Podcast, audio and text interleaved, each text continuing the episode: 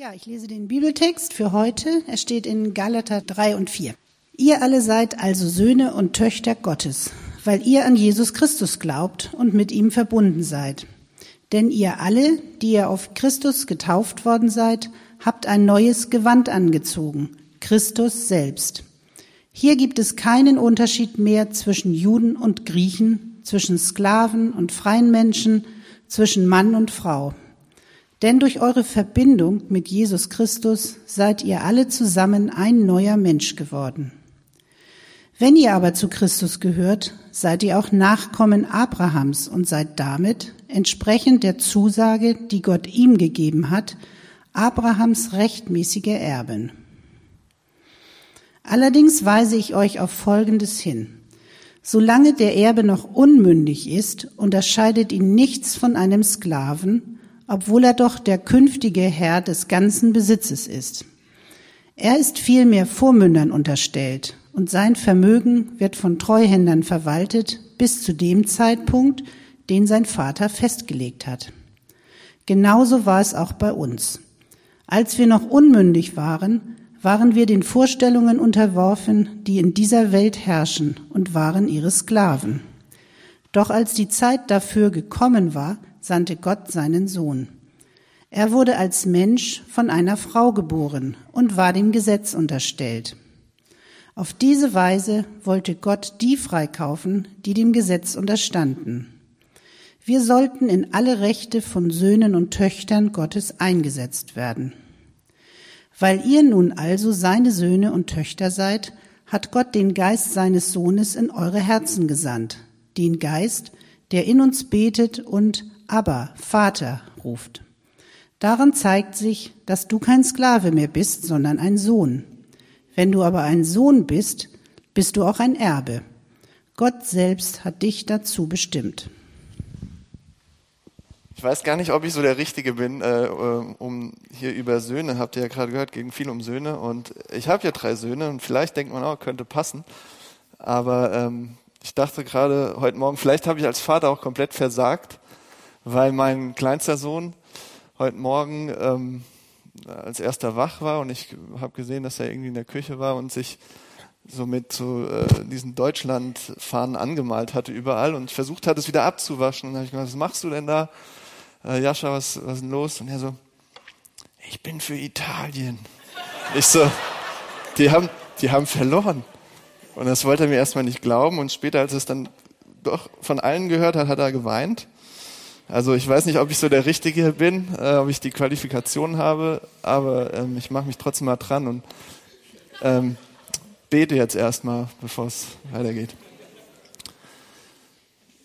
Ja, danke Vater im Himmel für diesen großartigen Text. Ähm, ja, danke, dass wir vor dir wirklich äh, Masken ablegen können, wie wir es gerade schon gehört und gesungen haben, ähm, dass wir uns nicht verstecken müssen vor dir und Angst haben müssen, sondern dass du ja, uns mehr liebst, als wir uns vorstellen können. Und dass es ähm, ja nicht nur irgendwas für unseren Kopf ist, sondern vor allem für unser Herz und für unser ganzes Leben. Und ich bitte dich, dass das ankommt, deine Liebe bei uns durch diesen Text, durch diese Zeit hier zusammen. Amen. Am Freitag saßen wir mit einer Runde zusammen ähm, und das macht mich unheimlich stolz und glücklich, weil diese Runde ähm, was verkörpert hat, was dieser Text auch aussagt. Und zwar, ähm, dass es keinen Unterschied macht, wenn Jesus Christus wirklich, sage ich mal, die verbindende Person einer Gruppe wird. Das haben wir gerade auch im Text gehört. Ähm, weder Frau noch Mann, Jude noch Heide, Ursprung, Geschlecht, Status, Sklave oder Freier. Ähm, wir saßen in einer Runde zusammen und Leute haben wirklich erzählt, und, sag ich mal, wortwörtlich, fast wortwörtlich, die Hosen runtergelassen und wie es einfach ist, wie es ihnen geht, wo sie kämpfen, wo sie fallen, wo sie schwach sind, wo sie, es war wirklich so ein bisschen von dem Text ist so aufgeblitzt und ich habe mich so gefreut und ähm, dann noch schöner ist zu sagen, dass es unsere Diakone waren von der Gemeinde. Man soll sich ja nicht so viel selbst loben, aber ich bin einfach unheimlich dankbar dafür, dass wir diese Runde am Freitagabend hatten. Und ähm, und eine andere Szene in der Woche. Ähm, ich hatte, ich bin abends ins Bett gegangen und war richtig schlecht drauf, richtig oh, genervt von mir selbst, konnte mich nicht ausstehen. Was war passiert? Ich habe einfach an dem Tag nicht so viel geschafft, wie ich wollte. Ich war so frustriert, dass ich so wenig hinbekommen habe und war voller Selbstmitleid und dachte, oh, was für ein geschenkter Tag, kannst du Tonne kloppen vergessen, ne, Florian? Hab ich dir erzählt. Und ähm, ich fühlte mich absolut schlecht und wie ein Versager. Und unsere aktuelle Predigtserie hat den Titel Gnade für eine leistungsorientierte Welt. Und ich weiß nicht, wie es euch da geht, aber ich fühle mich, ich, ich finde mich jeden Tag, jeden Moment in dieser leistungsorientierten Welt. Ähm, es geht um Leistung, ja. Und natürlich Arbeit hat mit Leistung zu tun. Darauf werde ich jetzt nicht näher eingehen. Äh, das dürfen dann äh, andere machen. Ähm, es macht ja auch Sinn. Wir werden für Leistung bezahlt und so weiter. Aber auch gerade in Beziehungen, in allen Lebensbereichen geht es immer mehr und immer stärker um die Frage, was bringe ich dir, was bringst du mir psychologisch, emotional, persönlich, sozial. Ähm, so funktioniert alles, ja, mehr und mehr. Unser Leben wird davon durchdrungen. Und wir fragen ständig nach Leistung und wir sind ständig gefragt, nach etwas zu bieten, was zu bringen, was darzustellen. Und wir haben in den letzten Wochen den Galaterbrief uns angeschaut und gesehen, wie das bei Gott genau das Gegenteil ist, wie das nichts mit diesem Prinzip zu tun hat, was überall auf uns abgefeuert wird und was wir jeden Tag, jede Sekunde eigentlich ja auf dem Teller präsentiert bekommen und leben sollen und wollen auch oft leider, sondern dass keine einzige Anstrengung, religiöse Anstrengung, moralische Anstrengung irgendeiner Art ähm, uns Gott nur einen Zentimeter näher bringen kann. Ja, darum ging es bisher im ganz groben. Niemals. Und Paulus kämpft mit den Worten, flippt fast aus, ja, wird fast wahnsinnig daran, dass die Leute das nicht verstehen, äh, denen er diesen Brief schreibt. Und er ringt wirklich und will sie überzeugen, dass es anders ist bei Gott. Und heute gibt uns unser Text zwei Kategorien dafür. Es geht weiter. Es ist kein neues Thema.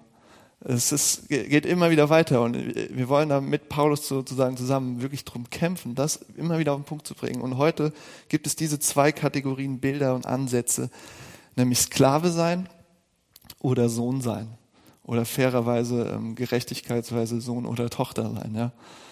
Also ähm, Kind sein. Ja? Das hat einen bestimmten Grund, warum da Sohn steht, aber dazu später mehr. Und das ist eben auch die Gliederung äh, dieser Predigt. Was ist die Identität eines Sklaven? Ja, was macht ein Sklave aus?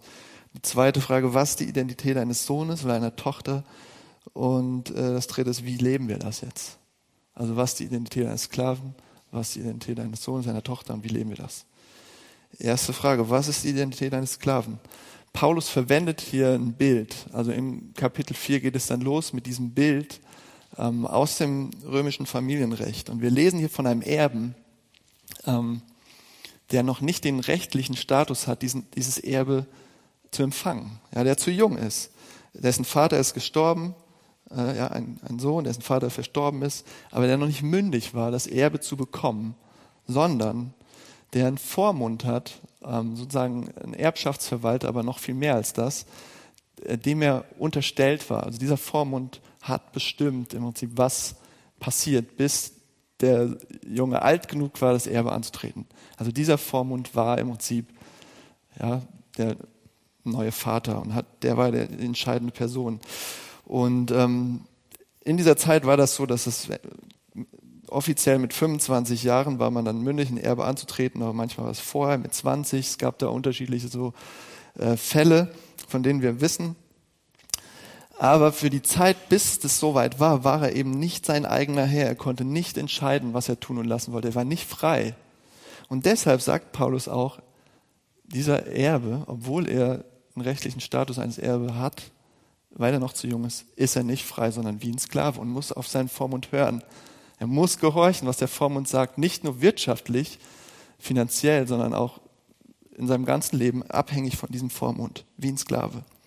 Was will Paulus jetzt damit veranschaulichen? Was will er sagen äh, diesen Leuten, denen er diesen Brief schreibt? Bevor sie an Jesus Christus geglaubt haben, bevor sie das Evangelium von Jesus gehört und geglaubt haben, waren sie Sklaven des Gesetzes. Also man kann jetzt hier lange drüber diskutieren, was er damit meint, mit diesen Vorstellungen. Aber zumindest geht es auch hier um eine Gruppe, die an das jüdische Gesetz geglaubt haben und das befolgen wollten.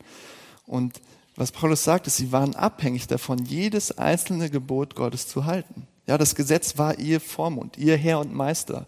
Das war zwischengeschaltet im Prinzip zwischen, zwischen Gott und ihnen. Ja, sie hatten nicht diesen direkten, die hatten nicht das direkte, den direkten Zugang, das direkte Erbe im Prinzip. Sie haben es nicht direkt alles bekommen von Gott, sondern da war was dazwischen. Da war dieser Vormund, da war das Gesetz und sie mussten Folge leisten wie einem Vormund diesem Gesetz. Und Paulus, ja, er, er redet sich den Mund fusselig, um in aller Deutlichkeit zu sagen, das ist jetzt vorbei.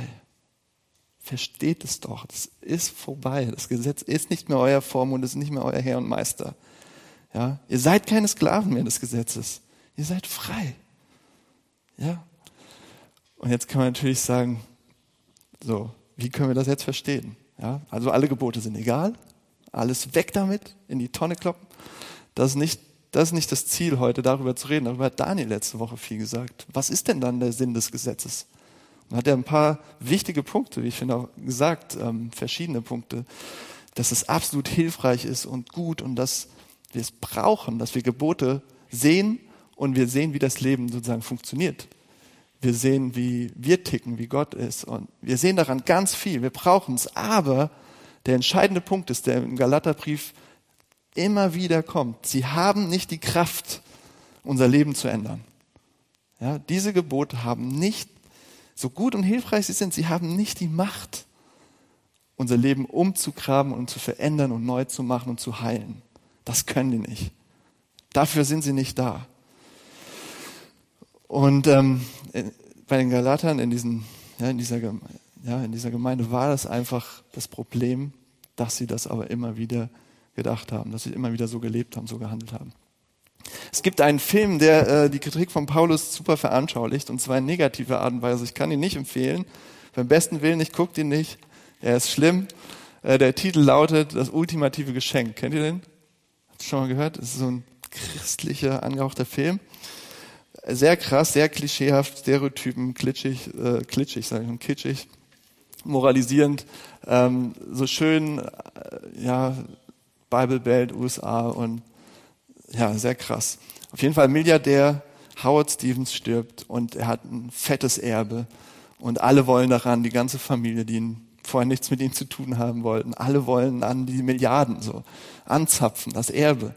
Und dann ist da noch der, der jüngste Enkel, so der, der, das schwarze Schaf der Familie, lebt für schnelle Autos, Partys, ja, so richtig so dieses, äh, dem war alles egal, der wollte einfach seinen Spaß haben, ja und ähm, hat sich auch nicht für seinen Großvater interessiert, kam zu spät zur Beerdigung und dann kommt aber irgendwie raus, der Großvater hat für ihn auch was. Und na gut, dann geht er mal dahin zu diesem Verwalter und dann kommen, ja, dann zeigt er im Prinzip durch Videos und er erklärt der Verwalter ihm, du kriegst das ultimative Geschenk. Und aus der Hoffnung heraus doch noch so ein paar Millionchen abzuzwacken für seinen Lebensstil, sagt er, okay, ich lass mich mal drauf ein. Und eben durch diese Videos und durch den Erbschaftsverwalter erklärt ihm sein Großvater, was er alles machen muss, um das Geschenk zu bekommen. Und dann geht es los. Dann muss er zum ersten Mal in seinem Leben richtig hart arbeiten, auf der Ranch, ähm, diese großen Holzpfosten reinhauen. Und dann äh, soll er einen Freund, einen echten Freund, an dem er wirklich interessiert ist und der Freund an ihm, dem Verwalter vorstellen. Und dann ähm, soll er mit seinem ersten Gehalt, was er in seinem Leben hatte, von dieser Arbeit auf der Ranch, Barmherziges tun, Gutes tun, Leuten äh, ja, dienen mit diesem Geld. Und dann soll er sich mit, seiner Familie aussöhnen und nach und nach und nach. Und am Ende des Films, nachdem dieser verlorene Sohn äh, Jason alle Prüfungen bestanden hat, ist er eigentlich wie ein neuer Mensch. Hat alles verändert. Ja, er, ist, hat ein weiches Herz bekommen, er ist gut geworden, er hat Leuten geholfen, er hat seine Familie versöhnt, er hat alles geändert, alles wurde anders. Und dann erhält er vom Verwalter die ihm zugedachten zwei Milliarden Dollar. Ja, am Ende kriegt er den Rest des Erbes so, den gesamten Rest. Er hat es geschafft, ja, er wurde belohnt. Und was sagt der Film aus? Die Guten erhalten den Lohn, das Erbe. Die, die es schaffen, die es die sich verändern, die es können, die das hinkriegen mit Freundschaft, Familie, Arbeit, die das alles gut machen, ja, wenn sie ein gutes Leben führen, wenn sie das Gesetz erfüllen. Und das ist, was Paulus so aufregt. Genau dieser Film versinnbildlicht das. Dass ihn auf die Palme bringt und wo er mit den Worten ringt, um es klipp und klar zu machen. Das kann das Gesetz nicht. Das können diese Gebote nicht. Das können diese Moralvorstellungen nicht. Das werden sie nicht schaffen, euch wirklich ein neues Leben zu geben und Gott ein Lächeln auf sein Gesicht zu zaubern über euer Leben und sagen, jetzt ist Gott zufrieden und jetzt kriegt ihr was von ihm. Und jetzt kriegt ihr das Erbe. Ja, das steht nicht in der Macht dieser Moralvorstellungen, Gebote. Und ähm, eins ist ziemlich sicher, und das zeigt der Film wiederum sehr gut. Es gibt diese Regeln und Gebote. Und vielleicht sagt ihr, pff, diese christlichen, ethischen Moralvorstellungen oder was da, Familie, Freundschaft, Arbeit, keine Ahnung, ja, diese ethischen Aussagen, die in der Bibel finden, das sind gar nicht meine. Aber vielleicht habt ihr ganz andere Dinge. Vielleicht sagt ihr, ja, das ist mir alles gar nicht so wichtig. Aber vielleicht sind es, habt ihr ganz andere Regeln, von denen ihr das erwartet. Ja, was sind eure Regeln? Welche Dinge habt ihr, tut ihr, von denen ihr das Gute erwartet? Erfüllung, Zufriedenheit, ein tolles Leben. Ja, was sind das für Dinge, die ihr folgt, wo ihr sagt, dabei soll was Tolles bei rauskommen? Auf dem Wochenmarkt in der Schanze steht jeden Donnerstag dieses große silberne Auto. Kennt ihr das? Es glänzt, wenn die Sonne drauf scheint, wenn sie mal scheint, dann ist es, strahlt es da und glitzert. Und da auf, dem, auf dem Auto steht ein Spruch. Kennt ihr den? When you stop eating shit, karma isn't a bitch. Also, ja, wenn ihr aufhört, diesen Scheiß in euch reinzufressen, dann wird das Karma kein, ja, Schießersack sein. Keine böse Frau sein. Nein. Ähm, und vielleicht ist Ernährung für euch ja sowas. Ja? Für einige ist das vielleicht, pff, ist mir egal, ich esse, was ich mir gerade leisten kann. Aber vielleicht ist für andere Ernährung tatsächlich sowas. Und das, das trifft jetzt wieder so die Predigt von letzter Woche. Klar, wenn wir nur Mist in uns reinfressen, wird es uns schlecht gehen. Also das ist irgendwo das Gesetz. Aber vielleicht ist es mehr für euch. Vielleicht fühlt ihr euch schlecht, wenn ihr mal so eine richtige billig Salami esst vom Aldi oder so. Oder vielleicht habt ihr echt ein schlechtes Gewissen, wenn ihr mal diesen billigen Kram esst, wo ihr gar nicht wisst, was da genau drin ist. Ja? Vielleicht könnt ihr euch dann sogar gar nicht so leiden und fühlt euch dreckig und unrein. Ja? Oder ihr beginnt sogar innerlich andere zu verurteilen, diesen Fraß in sich reinstopfen. Ja? Also es gibt so eine, so, eine Übertreibung, wo ihr anfangt, unter diesem Gebot zu leben, dass dieses Gesunde euch beginnt zu bestimmen. Ja. Oder ihr habt eben diesen hohen Anspruch an euch selbst. Das ist eine andere Anwendung. Ihr habt diesen Perfektionismus, wo ihr sagt, ja, wenn ich das nicht erfülle, was ich da von mir erwarte, dann fühle ich mich schlecht. Ja, wenn ich das nicht hinkriege, dann verurteilt ihr euch selbst. Wenn ich diesen Fehler mache, dann denke ich immer wieder drüber nach und liege nachts im Bett und es kommt wieder hoch und ich denke so, Mist, Mist, Mist, ich Idiot. Ja, wenn ich es nicht hinkriege, wenn ich Wäscheberge nicht äh, gemanagt kriege oder die Wohnung immer träge wird oder mein Ablagestapel wächst und der, ja, wenn ihr, wenn ihr euch dauernd schlecht fühlt, weil ihr euren eigenen Ansprüchen nicht gerecht werdet, dann habt ihr so ein Gesetz. Nur es ist in euch drin. Ja, ihr habt, ihr gebt es euch selbst und versucht die ganze Zeit nach dem Gesetz zu leben. Also gute Dinge, Anspruch ist ja nichts Schlechtes, es ist ja gut, anspruchsvoll zu sein, ja, aber gute Dinge können bestimmende Dinge werden, Gebote, Regeln, die ihr haltet, weil ihr euch davon Glück und Zufriedenheit erhofft. Und Paulus sagt, hört auf damit. Er sagt, Schluss. Hört auf. Ihr seid frei. Und wir sehen, glaube ich, ungefähr so ein bisschen zumindest jetzt, was die Identität von so einem Sklaven ist, ja. Ihr werdet angetrieben, ihr seid nicht frei, ihr gehorcht einem Prinzip, einem Gesetz, irgendeiner Ordnung, um Zufriedenheit zu finden, Glück, Erfüllung, Erfolg, was auch immer. Und ihr lasst euer Leben davon definieren, wie gut es ist, wie ihr bestimmte Dinge einhaltet oder nicht. Ja, das ist ein Leben als Sklave, sagt Paulus. Zweiter Punkt, was ist dann die Identität? Zweite Frage, was ist die Identität eines Sohnes, einer Tochter? Was ist jetzt der Unterschied? Äh, wie steht das dem gegenüber? Paulus behauptet, dass etwas in der Geschichte der Menschheit passiert ist. In Raum und Zeit, in unserer Welt, auf unserem Erdboden, zu einem bestimmten Zeitpunkt. Dass unsere Beziehung zu all dem Guten, zu dem guten Leben, zu allen guten Geboten, Gesetzen auf den Kopf stellt. Und letztlich muss man sagen, unsere Beziehung zu Gott und seinem Willen revolutioniert. Das alles verändert. Er sagt, es ist was passiert, das alles ändert. Euer Verhältnis zu den Gesetzen, den Geboten, dem guten Leben, wie ihr euch das gute Leben vorstellt und wie ihr es versucht zu erreichen. Das Einschneiden ist was Kritisches. Und er sagt es in Vers 4, da schreibt er, als aber die Zeit erfüllt war, sandte Gott seinen Sohn, geboren von einer Frau und unter das Gesetz getan, damit er die, die unter dem Gesetz waren, erlöste, damit wir die Kindschaft empfingen. Was hat sich geändert? Was, was will er damit sagen? Jesus Christus, der Sohn Gottes, kam in die Welt, er wurde geboren und er hat gelebt für einen Auftrag. Natürlich steckt da ganz, ganz viel drin, kann man viele andere Sachen drüber sagen, aber hier steht eine Sache, ein Ziel. Er kam auf die Erde, um zwischen uns Menschen und Gott was ganz Neues zu kreieren, eine neue Art von Relation, von Beziehung, um ja nicht nur ein Modell, sondern ja, um eine neue Verbindung zu schaffen. Nicht ein neues System, wie wir jetzt anders besser leben können mit neuen Regeln, sondern ja, um eine neue Nähe und Intensität und Beziehung zu schaffen. Ja, es geht, ich weiß, dass das immer wieder verwechselt wird mit Christentum. Auch in diesem Film, wo gesagt wird, oh, es ist ein christlicher Film, wie toll, die, die Werte und bla bla bla. Aber es geht eben nicht um moralisch anspruchsvolleres Leben, nicht um religiöse Anstrengung, sondern letztlich, wenn wir dieses Bild nehmen, was Paulus hier benutzt, geht es um Vertrauen.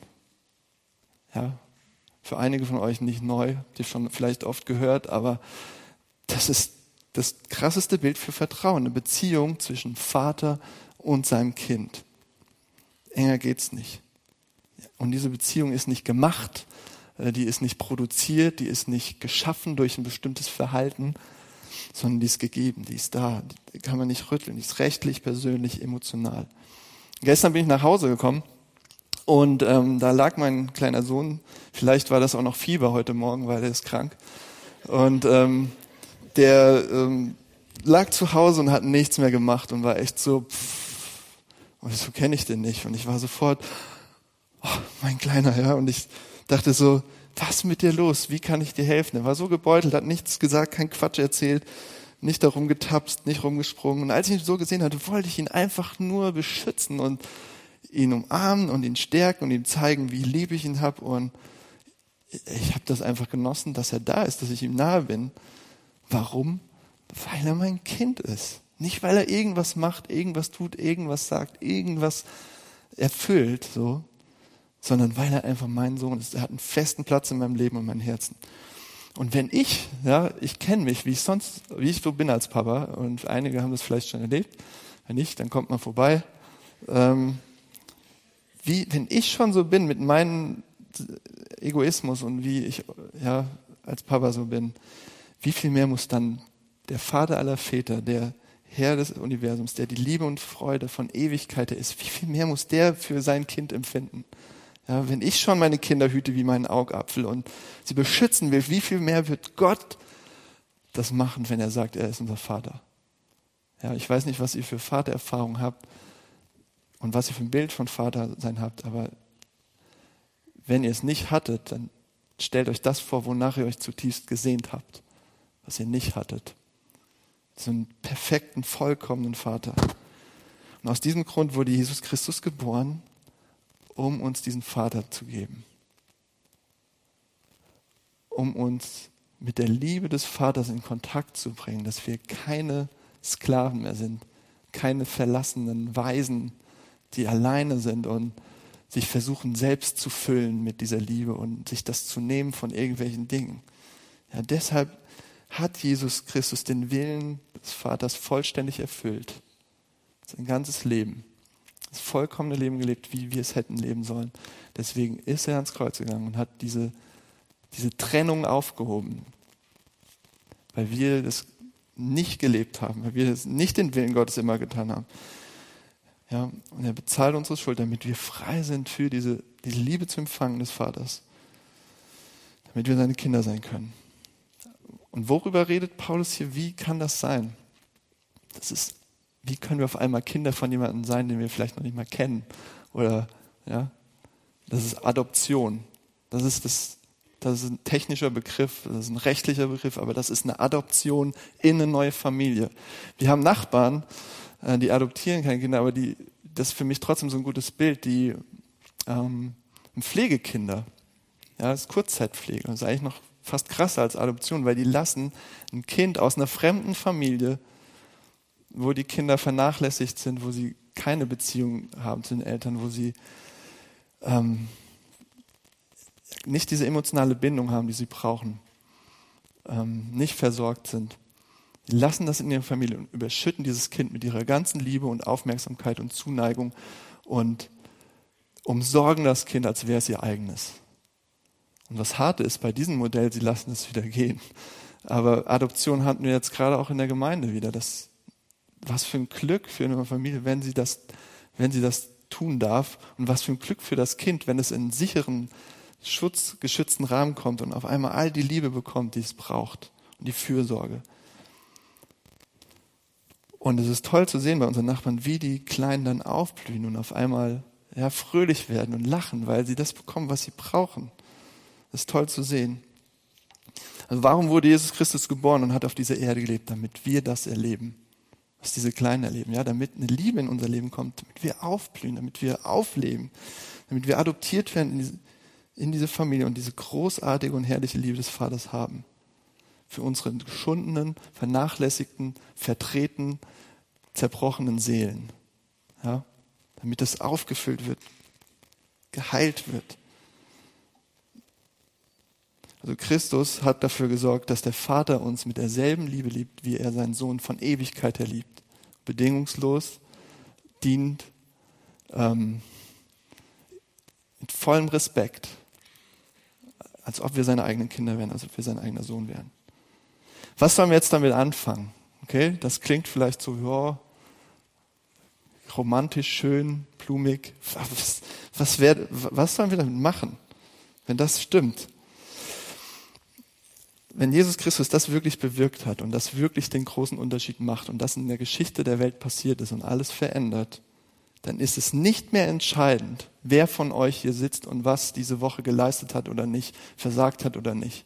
Dann ist es nicht mehr entscheidend, wer hier welchen Status hat, welchen Job, welche Erfolge aufzuweisen hat oder die letzten zehn Jahre am Boden lag und nur noch rumgekrochen ist.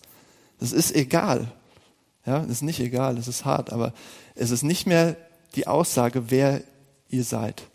Es ist nicht mehr eure Identität, was für einen Hintergrund ihr habt, was für einen Status, was für einen Erfolg, was für Leistungen, ob ihr Kinder habt oder nicht, wie viele, wie verdreht die sind, wie komisch die sind, wie rebellisch die sind.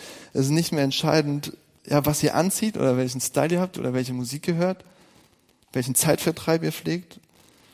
Wenn das wahr ist, was Paulus hier schreibt, dann, dann ist die Wahrheit über euren Leben, dass eure Identität allein darin besteht, dass ihr Kinder des Vaters im Himmel seid. In nichts anderem. Ja, dass ihr, dass eine, die höchste Macht des Universums kommt und zu euch sagt, Du bist bedeutsam. Du bist absolut geliebt. Egal, ob du da liegst und schläfst, ob du angeschossen bist, im Krankenhaus bist, nicht funktionierst oder ob du gerade auf der Erfolgswelle schwimmst. Du bist mein geliebtes Kind. Was macht das für einen Riesenunterschied? Wie wird uns das verändern? Ja? Wie verändert uns das? Was ist, was ist es konkret? Was ist es praktisch? Wie leben wir das? Das ist die dritte Frage. Weil der Text spricht eben ja nicht nur über so einen rechtlichen neuen Status durch Jesus, sondern er spricht über eine fortlaufende persönliche Erfahrung, dass wir Kinder des Vaters sind, über diese Kindschaft. Die Beziehung zwischen Kind und Vater, die ist nicht statisch. Ja, das ist nicht so, okay, ähm, ich glaube das einmal, ich nehme das einmal an und dann ist es so und ich mache einen Haken und denke, super, ja, das wäre in etwa so, wie wenn ich zu meinen Söhnen sagen würde, wisst ihr was, ihr habt meinen Nachnamen, äh, hier sind die Geburtsurkunden, ihr seht's, ich bin der Vater, ihr seid meine Söhne, ähm, freut euch, ja, aber jetzt lasst mich mal bitte in Ruhe mein Leben leben und ihr macht euer Ding, ich mach mein Ding, lebt ihr euer Leben, ich lebe meins und das war's. Ja, ich zeige euch davon nichts. Ähm, ihr habt's auf dem Papier, rechtlich ist alles klar, bitteschön. Und in Bezug auf Gott wäre das ähnlich ähnlicher Unsinn. Ja? Wenn das das bedeuten würde, dass wir einmal dann Kinder vom Vater werden und sagen, super, wir wissen es ja, aber wir merken es nichts davon, wir spüren nichts davon, wäre es totaler Unsinn. Dann müssen wir nicht darüber reden. Und deshalb schreibt Paulus auch in Vers 6, weil ihr nun Kinder seid, hat Gott den Geist seines Sohnes gesandt in unsere Herzen, der da ruft, aber lieber Vater, weil es nicht ohne diese Erfahrung geht, dass ihr Kinder seid. Es geht nicht ohne die Erfahrung. Es ist nicht nur ein rein dogmatisches, rechtliches Ding, wo ihr sagt, ja, das glaube ich und das halte ich für richtig. Und ja, wenn da steht, aber lieber Vater, dann ist das die intimste Bezeichnung für, das ist Papa. Ja, das ist wie in den Momenten, wo ihr vielleicht sagen konntet, wenn es Gott euch gegeben hat. Papa, ich brauche dich jetzt. Papa, ich will auf deinen Namen. Papa, ich hab dich lieb. Das ist das Intimste, das Nächste, was geht, das Ängste wo ihr seine Versorgung erlebt, des Vaters, die Aufmerksamkeit, die Liebe, die Gespräche mit ihm, die Nähe. Das heißt es. Dafür ist dieser Geist da. Können wir jetzt nicht länger drüber reden, aber Kindschaft ist keine graue Theorie oder einfach nur irgendwie für wahr halten, richtig halten. Es ist emotional, existenziell, persönlich und Erfahrung, die euch im tiefsten, im Innersten trifft, in eurem Mark und Bein, eure Sehnsüchte nach Annahme, Anerkennung, Sicherheit. Das bedeutet das, wenn dieser Geist in euer Leben kommt, dass das real wird, persönlich wird, eine Erfahrung wird. Wie können wir das jetzt erleben? Das wäre schön, aber wie können wir es erleben? Und ähm, ganz viele Antworten. Ich versuche eine hier zu geben, eine konkrete persönliche. Wenn wir anfangen, unsere Identität darauf zu gründen, dass wir durch Christus wirklich Kinder des Vaters sind, wenn wir das anwenden auf unser Leben konkret und wenn wir aufhören, sie auf Dinge zu gründen, die wir selbst kontrollieren und hinkriegen müssen und richtig machen müssen. Okay? Beispiel. Emotionen. Ja, vielleicht seid ihr die, die sagen, oh, wir müssen unseren Emotionen folgen, oder ihr seid die, die sagen, Emotionen sind nicht so wichtig, wir müssen einfach ja, nach dem Willen entscheiden. Aber Emotionen sind sehr, sehr wichtig, weil jemand Kluges hat mal gesagt, ich weiß gerade leider nicht wer, äh, Emotionen sind der Weg in unser Herz. Ja, wenn wir den Emotionen folgen, die aus uns rauskommen und den folgen, finden wir, was in unserem Herzen drin ist. Und das ist die, das erlebe ich als Wahrheit. Und Anfang des Jahres äh, ging mir das so, da hat mir ein Mentor dabei geholfen, das anzuwenden. Wie kann ich meine Identität mehr darauf gründen, wer ich in Gottes Augen bin, als in anderen Dingen, wo ich es darauf gründe. Und ich hatte eine Anfrage, einen Workshop zu halten im Berlin-Projekt. Das ist unsere Muttergemeinde, große, tolle Gemeinde, hippe Gemeinde in Berlin. Ähm, nicht ganz so toll wie unsere Gemeinde natürlich, aber ähm, sehr smarte Leute da, tolle Pastoren und ähm, ich habe gesagt, klar, mache ich. Ich habe mich geehrt gefühlt, fand ich toll. Ich komme, ich mache den Workshop. Und je näher der Workshop kam, desto mehr habe ich die Krise gekriegt und dachte, scheiße, warum hast du Ja gesagt? Was hast du schon zu sagen?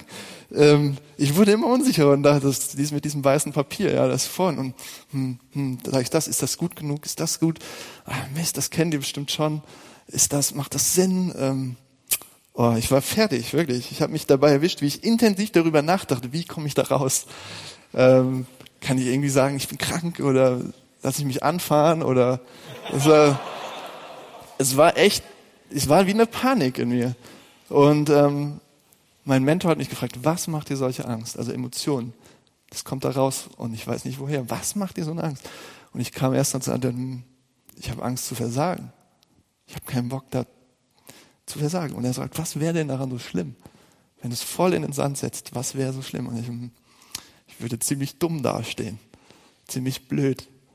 Ähm, und er hat immer weiter gefragt und mein, meine Überzeugung war in diesem Moment, ich muss das schaffen, ich muss es hinkriegen, dass danach alle kommen und sagen, ah, super gemacht, gut, dass du da warst, guter Junge, gute, gute Sache, du bist ein guter. Und ähm, was ist passiert? Ich, was habe ich mit meiner Identität, gemacht? Ich habe die Zustimmung, den Beifall der Leute genommen, die da waren, und habe sie zur Grundlage meiner Identität gemacht, meines Wertes. Und weil ich an mir gezweifelt habe, kam diese riesige Angst, weil ich gedacht habe, ich bring's nicht, ich krieg's nicht hin, ich schaff das nicht. Und ich war wie ein Sklave dieses Gesetzes. Die müssen mich mögen, die müssen mich toll finden, die müssen mir auf die Schulter klopfen, ja. Die müssen meinen Ruf bessern. Es wurde wichtiger als alles andere. Also was hat das mit der Frage zu tun, wer ich wirklich bin? Ich dachte, ich bin der, wer ich in den Augen dieser Leute bin, was die sagen. Ich dachte, das bin ich. Das macht mich aus in dem Moment. Das habe ich geglaubt. So, so, so unsinnig das ist, wenn man das so sagt, ja. Das war das, was ich in dem Moment geglaubt und gelebt habe. Und ich habe vergessen, eine entscheidende Wahrheit über mein Leben. Ich bin der, der ich in den Augen des Vaters bin. Ich bin nur der, der ich in den Augen des Vaters bin. Niemand sonst so, ja. Dass ich durch Jesus Christus ein Sohn bin, des allmächtigen Gottes, des Herrn des Universums, der sagt, absolut gut, absolut angenommen, absolut richtig so. Mein Kind. Und das genau, diese tolle Wahrheit konnte ich in dem Moment nicht glauben. Und das ist auch die Realität, weil ich dachte, das mit Jesus ist ja alles ganz nett. Ja, klingt ja alles super. So. Aber ich bin niemand ohne ihren Beifall. Ich bin nichts. Das ist meine Existenz. Ja. Und letztlich, so ängstlich und klein ich war, dahinter steckte nicht niedriges Selbstbewusstsein, was dann einige Leute sagen, ah, du musst mehr an dich glauben, du kannst es, du bist gut. Ja, es war kein niedriges Selbstbewusstsein, sondern Stolz. Es war die Kehrseite meiner Angst, war Stolz, weil ich dachte, oh, wie toll wäre das, wenn die applaudieren und stehen und alle sagen, das ist der beste Workshop, den wir je hatten. Ja, so das war mein Stolz. Kein niedriges Selbstbewusstsein. Und es war mein Unglaube, nicht zu glauben, nicht zu vertrauen, wer ich in den Augen des Vaters bin.